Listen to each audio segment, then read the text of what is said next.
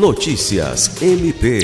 O Ministério Público do Estado do Acre conseguiu decisão favorável do Poder Judiciário ao pedido de readequação na estrutura do abrigo Renascer, que acolhe crianças e adolescentes em situação de risco e vulnerabilidade social no município de Tarauacá.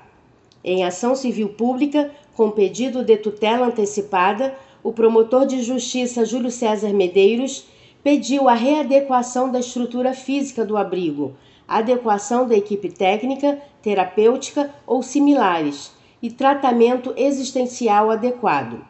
Acolhendo ao pedido do MPAC, a Vara Civil da Comarca de Tarauacá condenou o município, determinando que seja construído, no prazo de dois anos, um novo abrigo num lugar seguro ou que sejam realizadas reformas no local onde ele se encontra atualmente.